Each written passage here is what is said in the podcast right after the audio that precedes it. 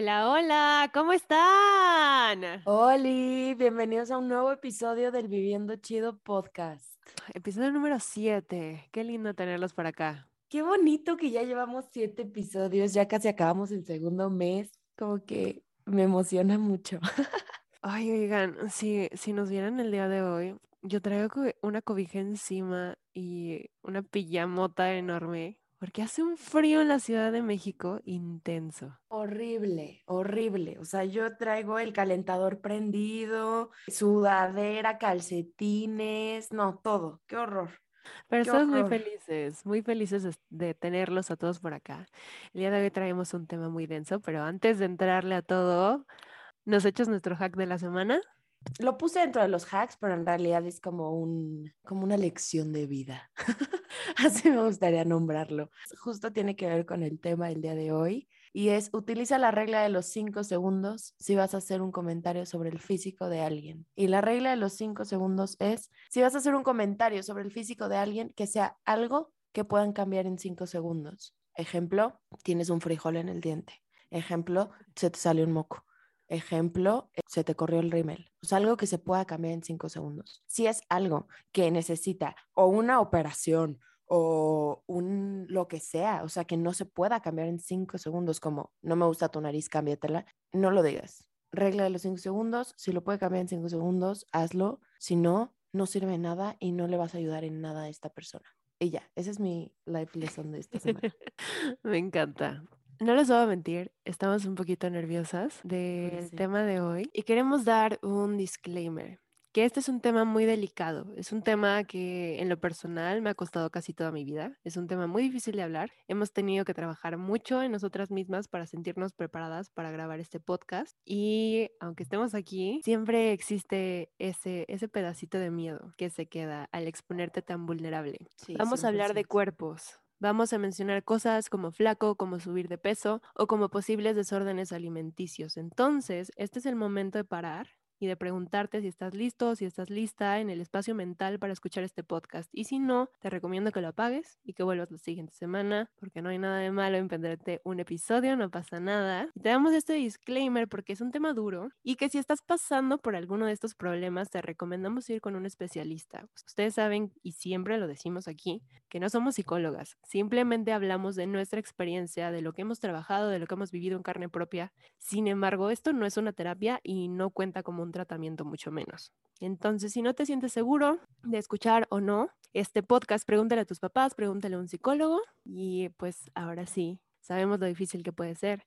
Porque yo he estado ahí, porque Mara ha estado ahí. Y creo que es la primera vez que al menos yo voy a tocar el- este tema en redes sociales. Entonces, la verdad es que sí me siento un poco vulnerable. Sé que Mar también se siente vulnerable, pero espero que con esta conversación podamos sentirnos todos más acompañados, podamos empatizar, podamos quitarle el miedo a platicar ciertas cosas que honestamente todos nos guardamos. Hay muchas cosas aquí que ni siquiera con mis papás he platicado, pero estamos en este momento porque creo que ya me siento más preparada para hablar de este tipo de cosas. Y si tú estás aquí también es porque te sientes listo, porque quieres escuchar esta conversación y realmente esta plática viene del estar cansada de esta guerra con nosotras mismas, por cómo nos vemos, por cómo nos percibimos y que ni siquiera había venido honestamente de nosotras mismas. Creo que en este momento y sobre todo en este episodio, la sociedad, sobre todo el lugar en donde vivimos, tiene que ver mucho con nuestros pensamientos sobre eso. Pero bueno, como ya lo saben, hacemos un par de preguntas, una guía, para pues ir respondiéndolas desde nuestra perspectiva, desde nuestras enseñanzas de vida. Y pues bueno, vamos a empezar. Yanni, ¿por qué quieres hablar de esto en específico? Honestamente, se me vino mucho a la mente que yo voy a tener un viaje pronto a la playa y me hizo recordar todos estos momentos donde he estado yo en la posición de viajar y específicamente yo creo que la mayoría de la gente me va a entender con ese viaje a la playa. Ponerte un bikini, el estar en esas dos piezas, qué trabajo me ha costado en la vida dos prendas de ropa. Y honestamente noté que en ciertas conversaciones que yo me había atrevido a tener, contando mi historia, podía evitar que muchas personas se sintieran como yo me sentí. Y me di cuenta también que no era la única persona que estaba pasando o que había pasado por algo así. Muchas veces nos da pena el poder expresar estos sentimientos, esos pensamientos que tenemos hacia nosotros, hacia nosotras mismas. Y creo que es muy humano. Si le ponemos el foco y le quitamos ese peso del terror de, de poder hablar de esto, se vuelve más normalizado hasta cierto punto y Mm. no nos estamos flagelando y castigando y pensando que somos las únicas personas malas que nos castigamos a nosotros mismos, sino poder compartirlo te hace que encuentres apoyo en otras personas y así poder crecer y procesarlo juntos. Wow, qué fuerte. Creo que sí, yo concuerdo mucho contigo en ese aspecto. Sobre todo creo que es algo con lo que muchos de nosotros pasamos y que hombres, mujeres, ¿eh? O sea, no es como que algo que se define que ah, solo las mujeres o solo los, no, todo el mundo. Y creo que es algo por lo que yo he pasado personalmente desde que nací.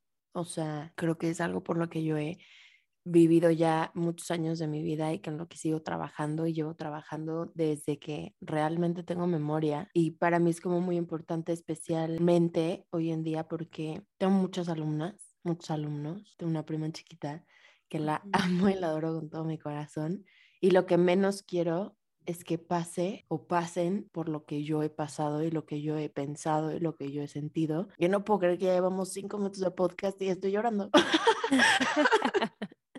Pero sí, básicamente por eso. Tienes toda la razón. Viene mucho este tema con una pregunta que yo me hice hace ya, hace ya unos años. Era pararme, verme al espejo y que siempre encontraba algo que no me gustaba. Y esa era una conversación que yo tenía mucho con mis amigas de si una decía, ay, a mí no me gusta mi nariz. La otra, por ende, tenía que decir, claro, a mí tampoco me gusta mi abdomen. No, no, claro, a mí tampoco me gustan los brazos. Siempre alguien tenía que decir que algo estaba mal con su cuerpo. Y hasta que hice consciente esta conversación, fue un momento muy vulnerable donde ya no sabía si esto algún día se iba a acabar. Si había una pausa y es una batalla tan internalizada y da mucha vergüenza admitirlo. Da mucha vergüenza decir, ¿qué hago? Poder conversarlo juntos, poder acompañar a una persona para que no se sienta sola, porque honestamente yo me sentí muy sola, aunque tenía este tipo de conversaciones con gente alrededor de mí, donde también estaban criticando ciertos aspectos de su cuerpo, yo me sentía sola al decir, "N- sí te digo que no me gusta tal cosa, pero no te estoy diciendo en realidad toda la conversación interna que yo manejo de decir, es que no me gusta nada, nada de lo que estoy viendo en el espejo. Y creo que fue una disonancia muy fuerte porque hace unos años empezó a poner mucho de moda todo el tema de amor propio, de amate a ti mismo, de acéptate. Y de body Entonces, positivity. Sí, sí, venir de una conversación tan fuerte, de no me gusta lo que estoy viendo al espejo, de no está bien, de lo quiero cambiar, y deja tú lo quiero cambiar de un lado sano, sino opérenme toda, aún, ahora acéptate, fue un choque tremendo de decir, ahora estoy mal completamente, ¿y ahora qué hago? ¿Sabes? O sea, ¿a quién le pregunto para dónde le doy? ¿Cómo me quito esto? Que por 20 años, 21 años, lo he pensado y lo he sentido. Claro, que además es un tema súper, o sea, como súper tabú, ¿no? Sí. O sea, y siento que es algo de lo que otras generaciones, por lo menos nuestros papás, nuestros abuelos, no hablaban de lo mal que estaba hablar de los cuerpos de las otras personas, Claro, ¿sabes? Y que asociaban él, que eso está muy normalizado todavía y a mí no me, no me parece correcto, que asocian él estar gordo con no estar sano. Y eso es una gran mentira, porque hay gente que a lo mejor es un poco más gorda que los demás, pero está completamente sano. Y a lo mejor hay gente que está en lo que la sociedad cree que es un peso ideal, pero pues esa pobre persona tiene alguna enfermedad, tiene, este, no está sano completamente, tiene un déficit de algo y ahí es cuando nuestros cerebros como que no logran como como entender porque pues muchas veces crecemos así, o sea, y Claro. entendiendo esas cosas, pero cuando realmente te das cuenta y dices,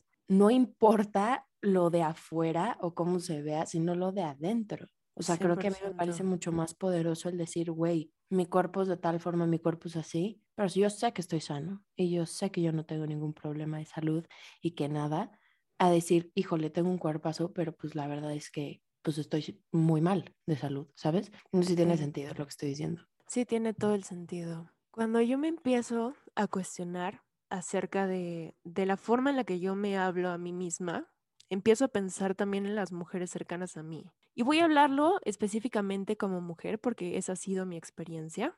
No quiero decir que a los hombres no les pase, pero mi experiencia pues ha sido 100% como mujer. Y mis preguntas fueron a de dónde viene todo esto. Y lo que yo me he topado es que las mujeres hemos sido objetos que son puestos para ser ganados. Desde hace mucho tiempo el cuerpo de las mujeres tenía que ser eh, objeto de erotismo, tenía que ser este objeto de deseo, y nuestros cuerpos se ponen de moda como se pone la ropa, como se ponen las tendencias. Hace muchos años que viene siendo así y crecemos con esa imagen en la que todo mundo tiene derecho a opinar sobre nuestro cuerpo, excepto nosotras. En la que todo mundo tiene que decirte cómo pararte, cómo entrar, cómo vestirte, qué, qué sí te pones, qué no te pones, qué te queda, qué no te queda, excepto lo que tú en realidad quieres. Y muchas veces ni siquiera sabemos qué es en lo que en realidad queremos, porque todas estas voces van antes que la tuya. Y se queda tan abajo que en un Mm. momento dado donde ya te quieres preguntar si es, si es lo correcto o no, lo que está pasando alrededor de ti, no sabes ni para dónde darle, porque ya está tan metida tu voz que cuesta mucho trabajo escarbar para poder sacarle y decir, eso es lo que en realidad yo soy y esto es lo que la- yo en realidad pienso. Y con todo esto del crecimiento en redes sociales, tenemos una imagen de este cuerpo ideal que va cambiando y que casi nadie naturalmente tiene. Estas medidas desproporcionadas que en momentos se ponen o demasiado delgado, un delgado que es la talla doble cero, o unas medidas desproporcionadas que se pusieron de moda, donde era este busto enorme, una cinturita mini y estas nalgotas y unas piernas preciosas torneadas, que si somos honestas, casi nadie tiene naturalmente, y es reconocer que tanto estas celebridades, o sea, eh, un ejemplo muy claro está en las Kardashian, está en las Jenner. Mm. Todas sus fotos, las cosas que vemos en línea son editadas y nos consta porque hay miles de videos donde se ve claramente que la cintura se hace más grande, más chica, que el agua está desproporcionada y te enseñan expertos y te dicen, esto está editado, mira, te voy a enseñar el antes y el después. Y aún así decidimos conscientemente decir, ¿por qué no me veo así? Es que yo también hago ese ejercicio, Claro. ¿por qué no me veo así? Y te estás comparando con una imagen que ni siquiera esa celebridad, con todo el dinero, con las cirugías que quieras, se ve de esa forma. Entonces, ¿en qué momento cae en nosotros ese balde de agua fría? Sí, de decir, estoy siendo desproporcionalmente criticada y criticada por mí misma bajo una imagen que ni siquiera existe. Híjole, qué fuerte. Pues bueno, yo creo que ya podemos ir a nuestra siguiente pregunta, que esa sería, ¿cuál ha sido tu relación con tu cuerpo?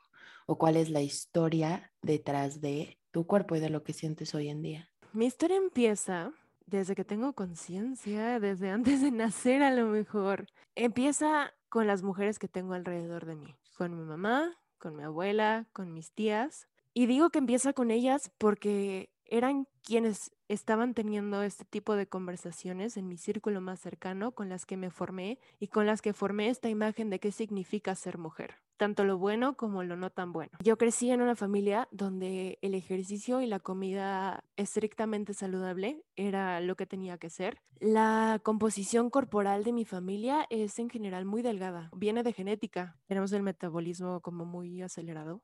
Entonces, ser delgado no, no es un problema, pongámoslo así, naturalmente. De lo contrario, la familia de mi papá tienen huesos más anchos, son familia un poco más robusta.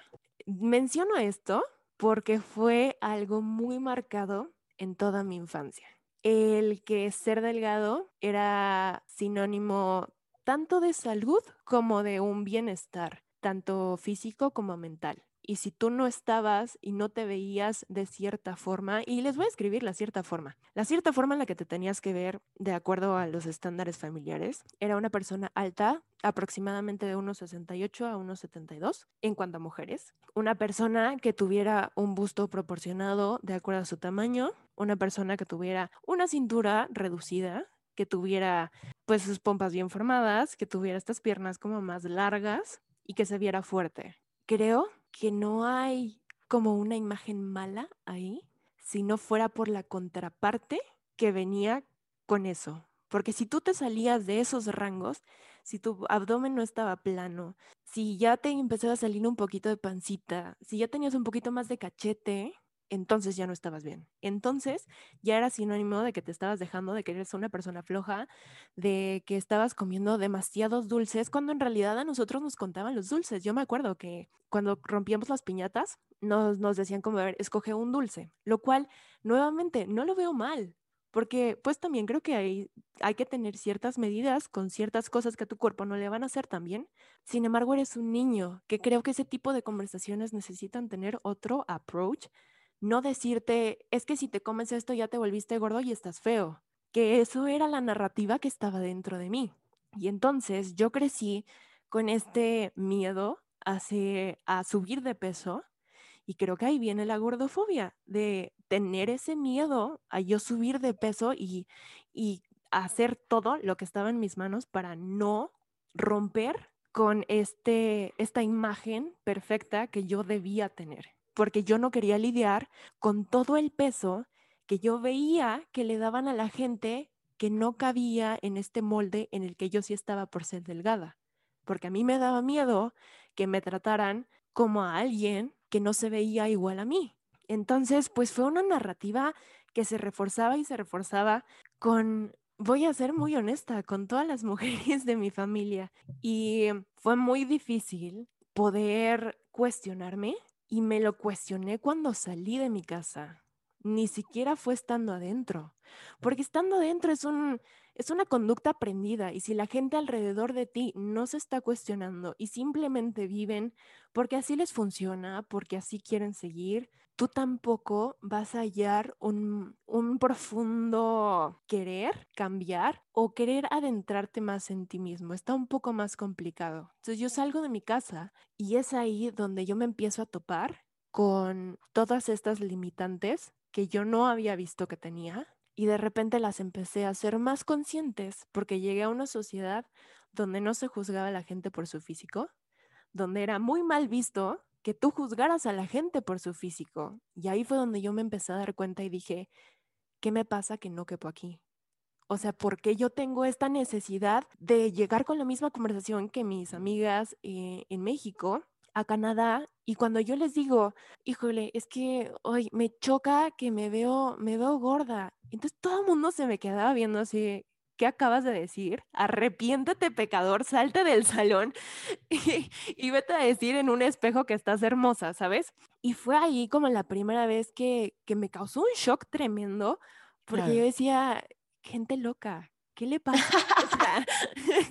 porque, porque ella no me está contestando que tampoco le gusta algo de ella. Y este shock a mí me duró mucho, me duró mucho tiempo poder empezar a cambiar esta conversación y empezar a notar todo lo que no me gustaba y todo lo que sí me gustaba y empezar a cuestionarme y decir, a ver, ¿de dónde salió que yo a fuerza tengo que tener este tipo de cuerpo? ¿De dónde salió que por ende yo me empiezo a comparar con gente y con mujeres en la misma habitación y tenemos una carrera que es muy competitiva y que finalmente muchas cosas se basan en tu físico. Mm. Tenemos una carrera de, de, actuación, tengo una carrera de modelaje que muchas veces se basa únicamente en el cómo te ves. Y si tú no tienes estos lazos bien afianzados, esa seguridad en quién tú eres y que hay diferentes bellezas por doquier y que no, tiene, no hay un molde perfecto en el que si te sales un centímetro, entonces ya,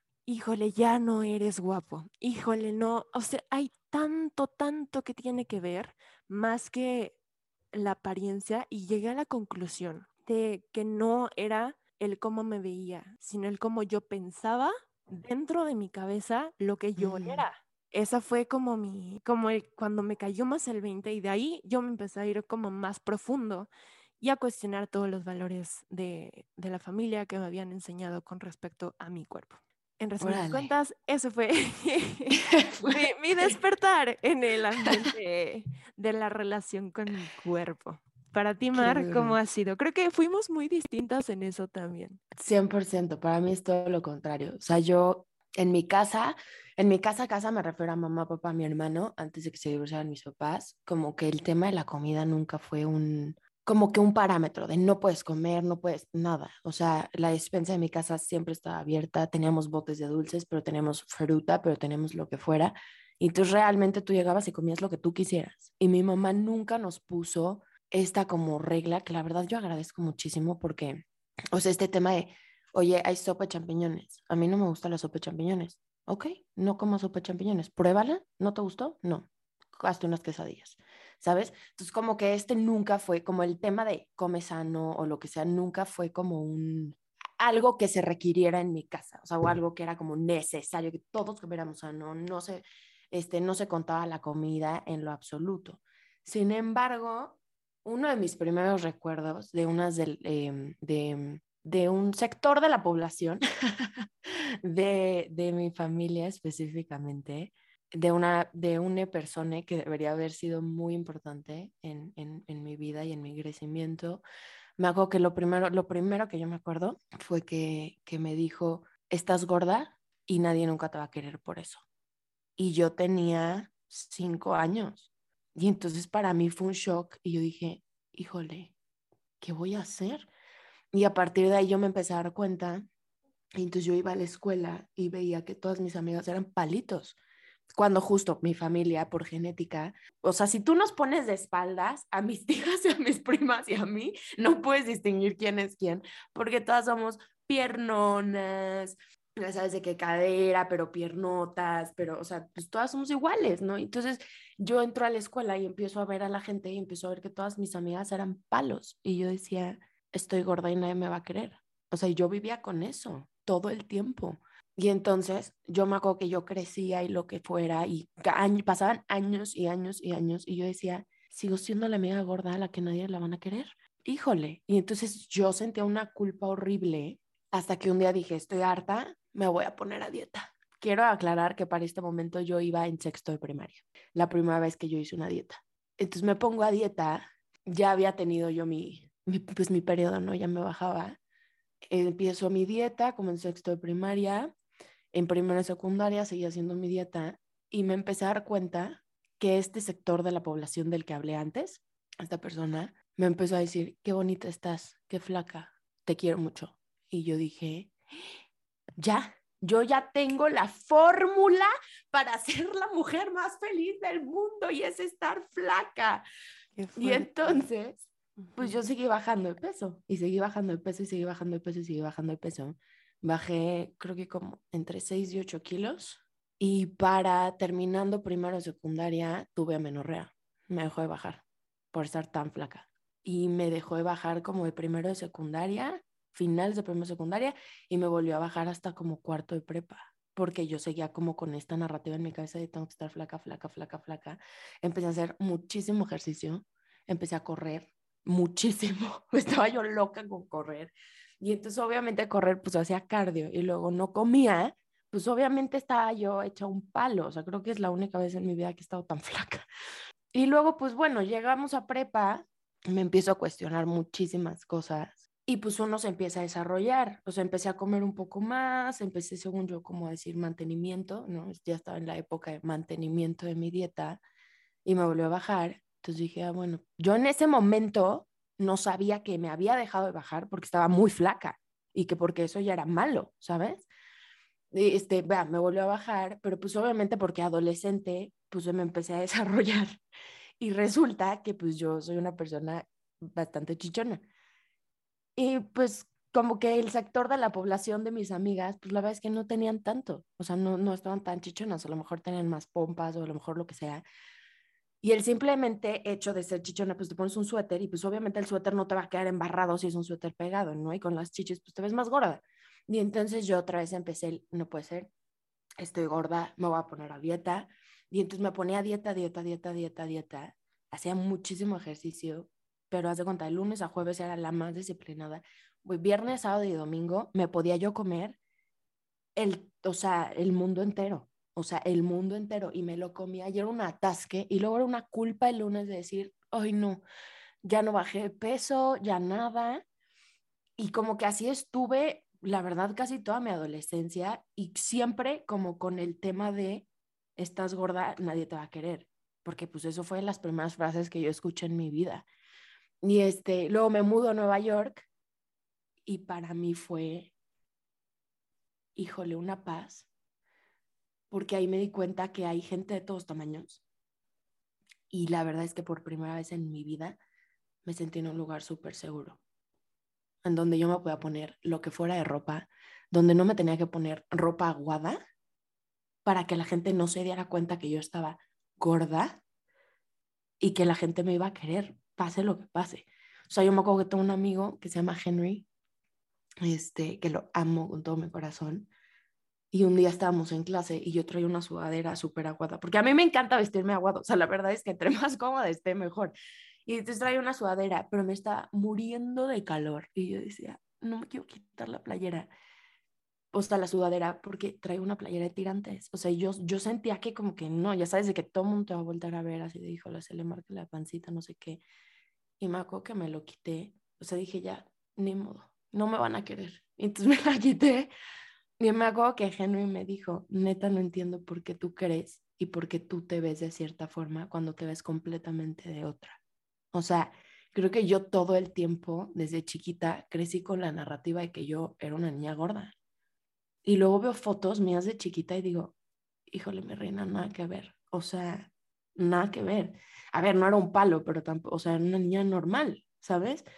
O sea, delgada. Y entonces como que me empecé a dar cuenta de todo esto y que como la narrativa de mi cabeza me hacía creer que yo estaba en otro lado completamente y que mi cuerpo era completamente distinto a lo que yo creía. Y hasta hoy en día a veces me pasa, ¿sabes? O sea, hoy en día sí he trabajado muchísimo con esta narrativa y con esta frase que de verdad me ha marcado muchísimo. O sea, y, y, luego veo, por ejemplo, a mis primas, ¿no? Veía a mis primas y yo decía, es que yo no quiero que les digan eso. Yo no quiero que les digan eso porque yo me la estoy pasando fatal, porque yo sé que si estoy gorda no me van a querer. Y yo no quiero que ellas piensen que están gordas porque piensen que nadie las va a querer. Entonces, como que ha sido un, un tema muy difícil. Pero ese es un poco mi contexto parece que estoy en mi propio velorio, pero te juro que estoy bien, solo me da sentimiento. Está durísimo. Ahorita que mencionaste todo el tema de las dietas, qué fuerte, porque en mi círculo cercano creo que coincidimos en que la edad más tardía en la que alguien de mis amigas empezó una dieta fue entre los 14 y 15 años. Y eso te hablo de lo más tardío que yo entré más o menos en eso, o sea, de una dieta más formal para los 15 años. Y qué fuerte narrativa, porque era entrar a una dieta para que una niña de 14 años en sus fiesta de 15 pudieran entrar a un vestido y verse guau, guapísima, reforzando este este lema de que ser flaco, ser delgado te hace ser más guapa o más guapo. Y qué importantes son estas conversaciones que tienes en tu casa y cuánto afectan a el tipo de imagen que tú tienes de tu propio cuerpo. Escuchar a todas estas mujeres criticándose o criticando a otra mujer que ni siquiera está en el mismo cuarto que ellas, qué dañino es para un niño o para una niña que todavía no tiene una conciencia propia, pero estás absorbiendo todo el entorno y que una palabra, una oración te pueden cambiar la vida completa. Y yo sí creo que mis papás y mi familia venía de una conversación completamente diferente, donde los problemas como ir a terapia, como hablar de los cuerpos de las personas, no eran tan tratados porque tenían otro tipo de problemas, porque tenían que ver cómo mantenernos, cómo mantenernos vivos. Yo creo que ya con nuestra estabilidad a estas alturas, nosotros ya nos podemos preguntar ese tipo de cosas. Y no los quiero satanizar. Sin embargo, creo que como tú lo has dicho, me he preguntado todas estas, todas estas cosas y he pasado por tantos errores que a mí no me gustaría que alguien que yo tengo cercano se viera afectado por una conversación que yo tengo con personas alrededor de mí. Y estar consciente de lo que digo y estar consciente de ese tipo de comparaciones y de esa narrativa tóxica de competencia de cuerpos que se ven diferentes a los míos o simplemente de una crítica hacia mi propio cuerpo, no va a ser favorecedor para nadie. Y a mí algo que me causó mucho shock, ¿sabes qué fue? Hubo un ¿Qué? día donde yo trataba de explicarle a mi novio el cómo nos comparamos las mujeres físicamente y cómo es esta narrativa que nosotras tenemos, porque usualmente viene con el ¿qué pasa cuando tu pareja dice que cierta mujer está guapa? Usualmente te llega como este feeling de, "Ay, La pero odio, es más flaca, sí, güey, sí, tiene un y te empiezas a comparar y empiezas a decir, sí, claro. ¿Cómo dices que ella está guapa si yo me veo completamente diferente? Entonces no me mientas. Yo no estoy guapa para ti, ¿sabes?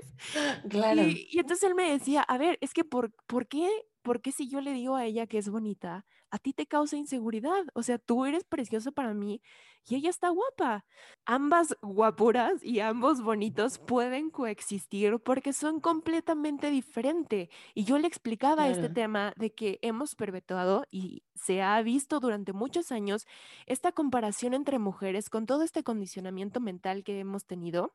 Y llegamos a lo mismo, es gracias a estas creencias y todo, e- todos estos años que hemos perdido juzgándonos y simplemente ponte a pensar cuántas vacaciones de ir a, a la playa con tus amigos, con tu familia, no te has perdido tanto gozo y tanta felicidad por, ay, ¿qué van a decir Por si estarte diciendo, esto?". me tengo que sentar derecha, güey, Sí, sumir la panza. Es que si, si como ¿Por? esto y, y si me desabrocho el botón, no, ¿cómo? O sea, Claro. Estás en una fiesta, diviértete, ¿sabes? Baila, pásate la bomba.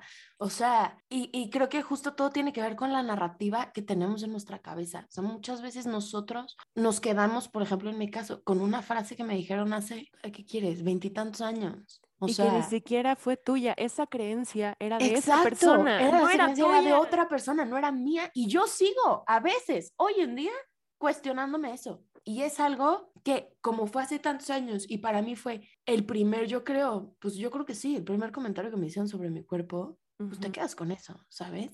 Entonces, como que siento que súper, sí, eso, o sea, la narrativa que tienes en tu cabeza, aunque sea una gran mentira, afecta muchísimo el cómo te ves. O sea, yo me acuerdo también otra cosa que, y que fue un momento de muchísimo aprendizaje, por lo menos de mi lado, no puedo hablar por ti, pero creo que fue cuando nos fuimos a vivir juntas. O sea, como que para mí me pasó y yo aprendí muchísimo, muchísimo a comer balanceado.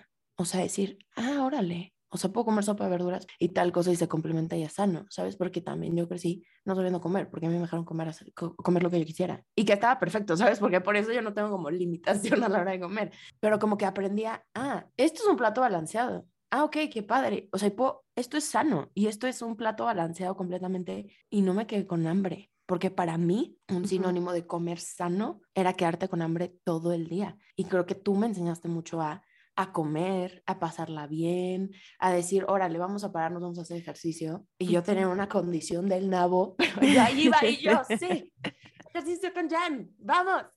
Este, Sí, y que usualmente, o sea, no, tú me desmentirás si no es cierto, pero que este comer saludable o ser delgada venía con tienes que comer pura lechuga. O sea, es ensaladas y ya, agua. 100%. Y la verdad es que no. O sea, la vida saludable no implica comer, de hecho está muy mal comer ensaladas, chavos.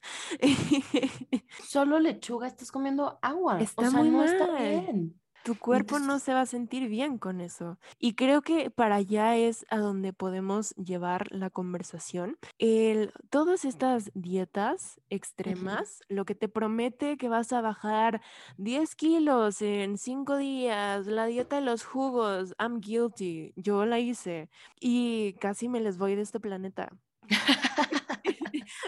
De verdad, o sea, había tantas cosas y que por este mismo trauma, yo no les conté completo, pero yo cuando me fui a vivir a Canadá después de tener estas conversaciones y después de venir de una casa tan estricta, yo me destrampé y yo dije, es mi momento. Entonces me explayé con la comida y ni una ni otra era una relación sana. Claro. Dejé yo Porque de- después de limitarte tanto tiempo, fue ahora te empiezas a atascar. fue Claro. rebeldía de decir, y esto está bien, y esto está bien, y no me critican aquí. Y de repente llego a México otra vez porque eran vacaciones de, de verano y fue un horror llegar y tanto ver las caras de las personas al verme y decir, ¿qué te pasó? Y también verme yo a través de su filtro y pasar de honesta, si le soy muy honesta, yo, yo estando en Canadá, yo no me sentía gorda. O sea, yo me veía al espejo y yo decía, tengo un chorro de pompi. O sea, la nalga se me hizo, guau, no saben, trae, un tremendo nalgón. yo tengo un cabuz. Y regreso a México y fue una conversación completamente distinta. Que entonces ahora ver mis pompis decía yo como, están obesas por eso están grandes. Y pasó de, de, darle un amor a mi cuerpo a todo lo contrario. Ya les he platicado que de ahí fue como todo, se desencadenó toda mi sesión con el psicólogo voy yo a Nueva York y por este miedo de regresar o de volver a subir de peso, yo pasé por 80 dietas, así que también con la gente con la que yo me juntaba al inicio, justificaba esos pensamientos. Atraes lo que eres. Y yo eso atraía, atraía más gente que también tenía miedo y amigas que nos juntábamos y decíamos, nos vamos a comprar un postre. El postre del tamaño de nuestro meñique y entre cinco lo compartimos. Ah, yo llegué a oler papitas, llegué a oler papitas y comer lechuga. O sea, llegué a muchos extremos que me dolería ver a alguien y, y, me dolería verte a ti, hablar de la forma en la que yo me hablo a mí misma a veces o en la forma en la que yo me hablaba me dolería mucho que tú lo hicieras. Y por mi cabeza jamás pasaría y jamás pasó que si alguien me, me, dijera como, ay, ¿verdad que Mariana este, está lo cual? Yo le hubiera dicho, claro que no. O sea, Mariana tiene un talentazo extremo, es una persona extraordinaria. Jamás se me hubiera ocurrido decir comentarios como si me preguntan de mí o me hubieran preguntado acerca de mí yo le hubiera dicho como, ay, gracias, pero no, la verdad es que mi pelo se esponja un montón y la verdad es que, o sea, a mí ve todos los rollitos que traigo. Que también es parte de la cultura el tirarte para que te levanten. Y muchas veces sabes que te ves bien y dices, ay, como que me veo mal. Y la, para que la gente te diga, no, te ves bien. Sí, pero una falsa humildad, claro. Claro, eso cambia en el momento en el que tu narrativa cambia. O sea, en tu cabeza dices, me veo bien y, y si a ti no te parece, a mí no me importa. O sea, y es el sentirte bien contigo. Y creo que es un proceso por el que todos, todos vamos a pasar en algún momento. Justo lo que estabas diciendo de las redes sociales. O sea, yo me acuerdo por ahí del 2011 que, o sea, ya sabes de que te dan tu primera computadora y te pones a ver ahí cosas, ¿no? Y yo me acuerdo que estaba en YouTube y estaba viendo el video de una youtuber y de repente con que al lado me sale así de que, ah, no sé qué, Victoria's Secret Fashion Show. Y yo, ¿qué es eso? O sea, niña chiquilla, pues, o sea, no estaba, le picó y yo dije, no, pues ya entendí por qué nadie me quiere. O sea, ya lo entendí. Y entonces yo, y lo voy a confesar, tuve una obsesión con verme algún día como ellas. Y entonces, ¿qué hice? Empecé a buscar qué comía Alessandra Ambrosio, qué comía Adriana Lima, qué come no sé qué, cuántas horas de ejercicios en el día, qué hacen de ejercicio. Y yo lo empezaba a hacer cuando, a ver, espérame, no soy brasileña, no mido un 80, no tengo ese tipo de cuerpo, no tengo esa genética. Y es muy peligroso. Quería, y yo me acuerdo que llegó un momento donde yo iba al gimnasio y me metí a clases de spinning y hacía tres clases de spinning seguidas. ¿Y qué pasaba? En la última, yo ya estaba así de, alguien por favor háblele a Galloso porque ya me estoy sintiendo muy mal, ¿sabes? Y la gente te aplaudía, que es lo peor. Yo me acuerdo que, que en mis épocas donde yo estaba comiendo fatal, donde me sentía terrible, yo hice una dieta que se puso muy de moda de repente que se llama la dieta keto. Esa dieta es muy peligrosa. Si no la haces con un especialista, esa dieta es muy, muy delicada. A mí me mandaron complementos, me mandaron análisis de sangre, me sacaron radiografías, o sea, fue algo muy intenso que hizo un doctor y aún así yo me acuerdo que yo iba al gimnasio, me tardaba como tres horas haciendo pesas. Sí, traía yo un cuerpazo, pero traía la autoestima y las ganas de vivir hasta abajo. O sea, yo no podía, salía del gimnasio y tenía que dormirme. Y díganme ustedes qué es eso, o sea, qué, qué vida es esa. A lo mejor y ves a alguien que se ve de tal o cual forma porque se puede lograr llegar hasta cierto punto. Sin embargo, ¿de qué te sirve tener el cuerpazo si no vas a salir? Si tu vida única va a ser ir al gimnasio, contar calorías y dormir. Yo hice un trend, una, o sea, una época de mi vida en donde cada vez que iba a hacer pipí, tenía que hacer 20 sentadillas. No es cierto. Sí. Y entonces yo iba al baño en mi escuela, hacía pipí y hacía 20 sentadillas en el baño y luego me iba a mi clase. Y yo decía, claro, porque así estoy aprovechando. Entonces, cada vez que hago pipí, que yo soy una persona con la vejiga de una hormiga, Y entonces yo decía, es una maravilla, porque entonces voy a hacer ejercicio cada 15 minutos y voy a hacer pipí y voy a hacer 20 sentadillas. Entonces al total, al final del día, voy a hacer 100, 120 sentadillas. Y luego ya, hoy en día lo pienso y digo, Solo no, pipí.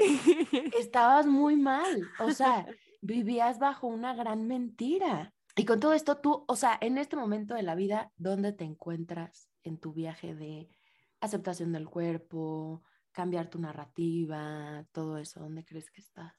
No soy perfecta y no, no pretendo decir nada de eso, ni decirles que mi narrativa ha cambiado 100% y que ya no me comparo y que les confesé al inicio que yo me voy a ir a un viaje a la playa y ahora que estaba yo guardando mi maleta me empezaron a entrar estos pensamientos intrusivos nuevamente de al agarrar un bikini y decir, ay, pero esta semana me, me pasé con la comida y si mejor me llega un traje completo, ay, no, pero ¿y qué tal? Y y fui yo solita, voltearme a ver al espejo y decir, a ver, así como tú estás tan preocupada por cómo tú te ves, la persona de al lado también está preocupada por cómo se ve él o ella.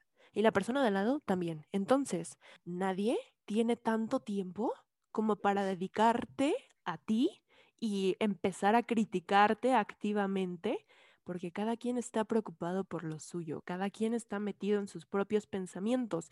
Y como tú piensas que así de intenso te está criticando la demás gente, lo mismo pasa con cada una de las personas que están frente a ti. Y si tú no empiezas a ser más vulnerable contigo misma frente al espejo y si quieres, aunque sea por, por puro experimento social, hay muchas cosas que yo he pasado miedos y que los he superado gracias a decir, a ver qué pasa si hago esto, ya, ya. Toda mi vida esto he he hecho tal o cual, chingue su madre, me voy a poner una tanga en la playa. A ver qué pasa y a ver cómo me siento. Y si me siento incómoda, fake it till you make it. Punto. Algo que mi papá siempre me ha dicho es que con seguridad, cualquier cosa que hagas, cualquier cosa que digas, pero con seguridad. Después te preocupas si está mal o bien, pero en el momento tú, tú seguro, segura de ti misma, segure. Y creo que hay una belleza en empezar a desmenuzar y a ser consciente en nuestra conversación interna. Y no tienes que dar una cátedra cuando alguien está hablando del cuerpo de alguna otra persona. No es llegar tú y, y empezar a educar a todo mundo. Simplemente puedes redirigir esa conversación a otro lado. No está en ti siempre tener que educar a la demás gente y ser esa persona que hasta cierto punto se vuelve incómoda. de, es que tú estás mal por esto, por esto y por esto y por esto. Con mucho amor y con mucha paciencia, uno puede decir, no estoy de acuerdo con esto, vamos a hablar mejor de esto. Sí, o yo no voy a participar en esta conversación, conversación. exactamente. Gracias. Yo no, yo no pienso ser partícipe de una conversación donde estamos criticando el cuerpo de una persona que ni siquiera está presente y aunque estuviera presente tampoco. No, Te peor. pido o por sea, favor que mejor hablemos de este tema y estar consciente también de la gente que está alrededor de ti. En este momento yo creo que me estoy enfocando en cómo puedo ser más vulnerable, en cómo puedo ser más honesta, en cómo puedo ser más transparente. Hace poco yo entré un poquito más intenso a las redes sociales y la vida, Dios, el universo, como le quieran llamar, me dio el regalo de que tengo una persona cercana a mí que se dedica 100% a las redes sociales y tengo la oportunidad de ver cómo es su vida real y cómo es su vida en redes, que no tiene nada que ver. Y lo digo como una bendición porque muchas veces hay, hay gente que, que no tiene esto cerca, entonces simplemente ves Ujú. lo que están posteando en redes sociales. Claro. Y yo tuve ese privilegio de ver cómo se desarrolla su vida, cosas que están completamente diferentes, completamente diferentes. Y Mar no me va a Polos dejar mentir. opuestos. O sea, A y Z. O sea, Y el que agua yo y digo, y, y eso yo lo tomo más para mí y para mi forma de manejar mis redes, que yo digo, yo no quisiera que una niña creyera, si me ve en la playa, que yo me veo perfecta y que me voy a tomar la foto con el abdomen plano, porque es lo más fácil de subir, porque esa foto perfecta, esa foto del ángulo, esa foto donde tengo un filtro, es lo más fácil de subir. Porque qué lindo que te digan, ay, qué guapa, ay, qué bonito pelo, ay, qué bonito cuerpo. Y es muy lindo. Y no te estoy diciendo que lo dejes de hacer. Es lindo también tener eso. Sin embargo, sí quisiera que si alguien ve mis redes sociales y se identifica conmigo, sea también porque soy una persona real, porque tengo acné desde hace mucho tiempo y lo hablaremos en un siguiente episodio. porque también como y a veces se me pasa la mano, porque también dejo de hacer ejercicio una semana y después retomarlo cuesta uno y el otro, pero pues ahí estamos, porque a veces el pelo también se me frisea y no pasa nada, soy una persona real y así es una persona real, con este tipo de, de cositas que las redes sociales te lo hacen perfecto. Y creo que estoy en este momento dándole a esa Yanaí de hace unos años, ay, me llegó el sentimiento. Estas conversaciones que me hubiera gustado escuchar cuando yo estaba pasando por todo lo que pasé, por dietas, por pensamientos, por readaptaciones, me hubiera gustado que esa Yanaí de hace tres, cuatro años hubiera tenido un, un podcast así o la información que tiene ahora para poder abrazarme y decir, no estás mal, tranquila, tranquila le puedes dar un nuevo significado a todo lo que aprendiste para entonces, en vez de odiar tu cuerpo, aprender que no es perfecto, pero tiene tantas cosas por las cuales dar gracias y que en, vez de odiarlo, que te dé ilusión poder hablar con tus amigas, poder hablar con tus papás y ser más consciente de estas conversaciones que tienes, porque tú tienes ese poder de las personas que vengan atrás de ti para poder sanar juntos y no darles herramientas para que se odien, sino darles esas herramientas para decir tranquilo, inhala, exhala, estás bien, eres humano, vente para acá, vamos a seguirlo juntos y poder reprogramar todo lo que a ti te costó años hacerlo sola. Me hiciste llorar muchísimo. para mí, una persona que ha sido indispensable como en este proceso de aprender a querernos y todo. Y creo que lo empezamos a vivir al mismo tiempo fue mi mamá. Mi mamá y yo como que empezamos juntas otra vez. Mi mamá igual creció con una narrativa parecida a la mía. Como que mi mamá y yo empezamos mucho a investigar, ¿no? Llegaron a nuestra vida justo por las redes sociales, que también es lo padre de las redes sociales. Gente como Sassy Labram, que es una mujer que habla de lo positivo que es estar sano. Deja tú tener el cuerpo que tengas, estar sano. Eso es lo más importante. Hay otra chava que es de Australia que se llama Brie Linehan, que también habla de, ella es modelo, pero todas las fotos que sube a sus redes sociales son fotos en donde no se le, o sea, no se ve bien, en lo que teóricamente no sería bien, ¿sabes? O sea, sube las fotos en donde se le ve la celulitis, donde se le ve la lonja, donde se le ve y de verdad, y ella pone, esta soy yo. Y luego pone, hace cuenta, fotos de ella en una sesión de fotos y de cómo la publicaron. Y luego pone la misma foto sin editar.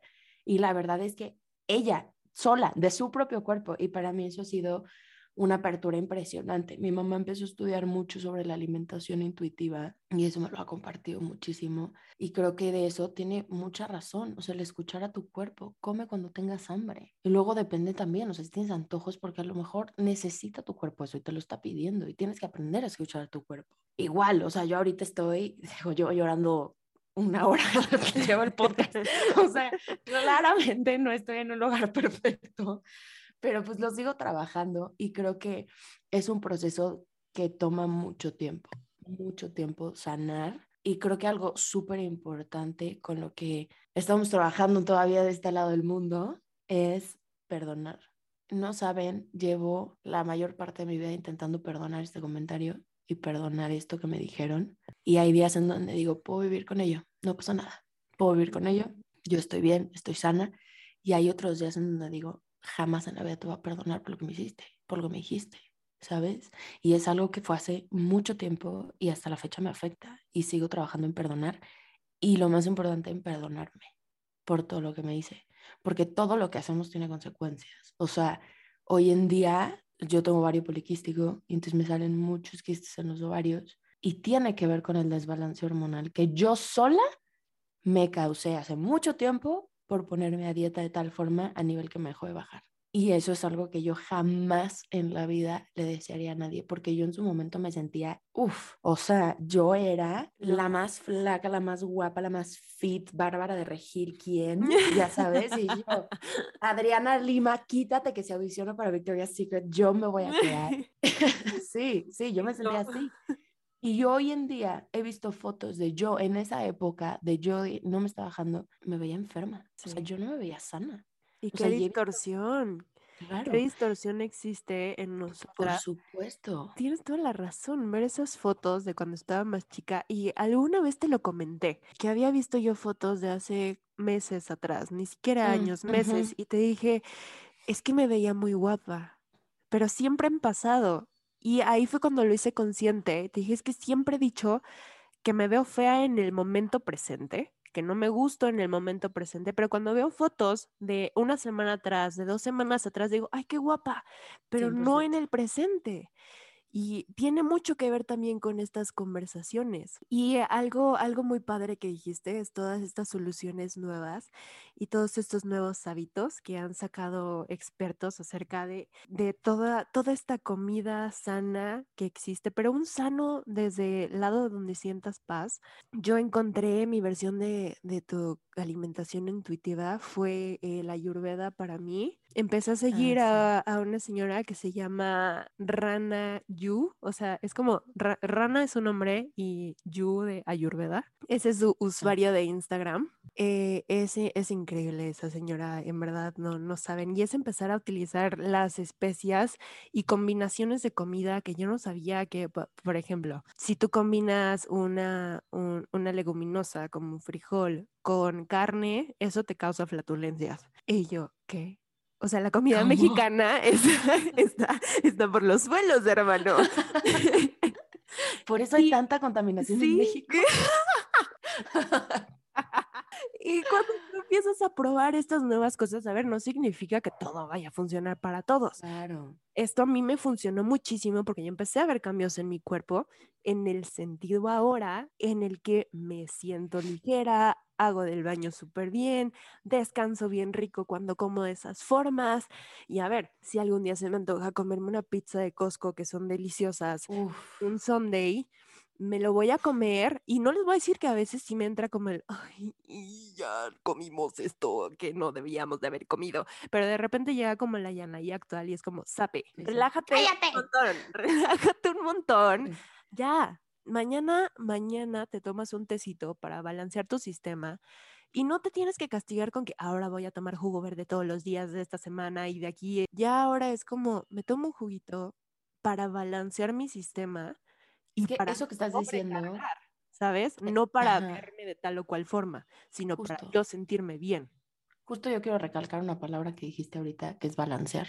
O sea, creo que todo en, en esta vida es balance. Sí. Y creo que justo hay trends bastante positivos, que ya hablamos nosotras de los trends, pero hay un trend en específico que es el 80-20, no me acuerdo cómo se llama, algo así, pero es como de, o sea, de que nuestra vida realmente tiene que ser un balance. O sea, a lo mejor mi 80% no se ve como mi 20%, pero yo disfruto mi 20% al igual que mi 80%. ¿A qué Sí. me refiero? A, a lo mejor el 80% intento comer balanceado, intento hacer ejercicio, me duermo temprano, pero también tengo el otro 20% de mi vida, que es salgo de fiesta y voy a tomar porque me gusta, me voy a comer unos tacos de canasta porque me gusta, me voy a... y es disfrutar y todo en esta vida es balance y obviamente se dice muy fácil, pero no se hace tan fácil y creo que realmente tenemos que empezar a cambiar la narrativa todos y a entender que no todos nacemos en una fábrica en donde el modelito es el mismo. No es lo mismo los seres humanos que nacemos de diferentes papás, de diferentes genéticas, de diferentes historias, a la fábrica de Barbie, en donde es plástico que lo moldean igual todo el tiempo. Son cosas totalmente diferentes y tenemos que empezar a entender que lo más importante es estar sano, saber que tu cuerpo está bien, que tu cuerpo está sano, fuerte y agradecer. O sea, creo que eso es algo que, que mi psicóloga siempre me ha dicho, ¿no? El día que tú empieces otra vez con esta narrativa, agradecele a tu cuerpo por tres cosas. O sea, me dijo, por lo menos estás viva, por lo menos Ujú. tienes un cuerpo. O sea, deja tú, tienes un cuerpo. Ya sabes, no eres Sí. un alma ahí en la tierra de Hades que no tiene ni cuerpo ni forma. No eres uno de esos gusanitos de Úrsula que le quitaron su cuerpo y su forma. No, o sea, eres una persona y, y eres válido. Y que muchas veces estamos tanto en nuestra narrativa de es que no me veo así, que no me veo así, que no me veo así, pero no te das cuenta de lo que realmente eres capaz de hacer. Me encanta. Pues muchas gracias. Muchas gracias por escucharnos. Qué padre tener este tipo de conversación con todos ustedes. Gracias, Mar. Ay, gracias a ti. Te amo. Yo también a ti. Pues vamos a cerrar con nuestro emoji. Y ya saben que hay dos formas. Lo podemos buscar en la barra de emojis o si le picamos a, escribir un mensaje, después le picas al lado de los numeritos 1, 2, 3, hay un mundito. Ahí están los emojis y le pones buscar emoji. Y le vamos a poner estrella y les van a aparecer tres estrellitas. Una es como chiquita, una mediana, una enorme. Ah, Esa, como las de nunca es el jamás. emoji, ándale. Ese es el emoji que, que vamos a dejar en nuestro último post de Instagram. Porque todos somos magia, porque cambiando nuestra programación mental es como vamos a lograr eso. Y porque tenemos esta, estas nuevas ganas de, de entrarle a lo sano, de, de, darle lo mejor a nuestro cuerpo y lo que en realidad merecemos. Entonces, eh, nuestras redes sociales para mí son en Instagram, arroba Jan, J-A-N, Lefman con doble F y una N de niño al final. Y en TikTok es arroba by eh, by es B grande Y, Jan Lefman, igualito que en Instagram. Nos vemos por allá y para Mar. Mis redes sociales son en Instagram, en TikTok, arroba Mariana Esqueda. Perdón, perdón, estoy llorando mucho. Y en Twitter, que es como mi diario personal, estoy como arroba mar-esqueda. Gracias por escucharnos. Los amamos mucho. Gracias por Ay, llegar hasta acá. Y nos vemos. Adiós.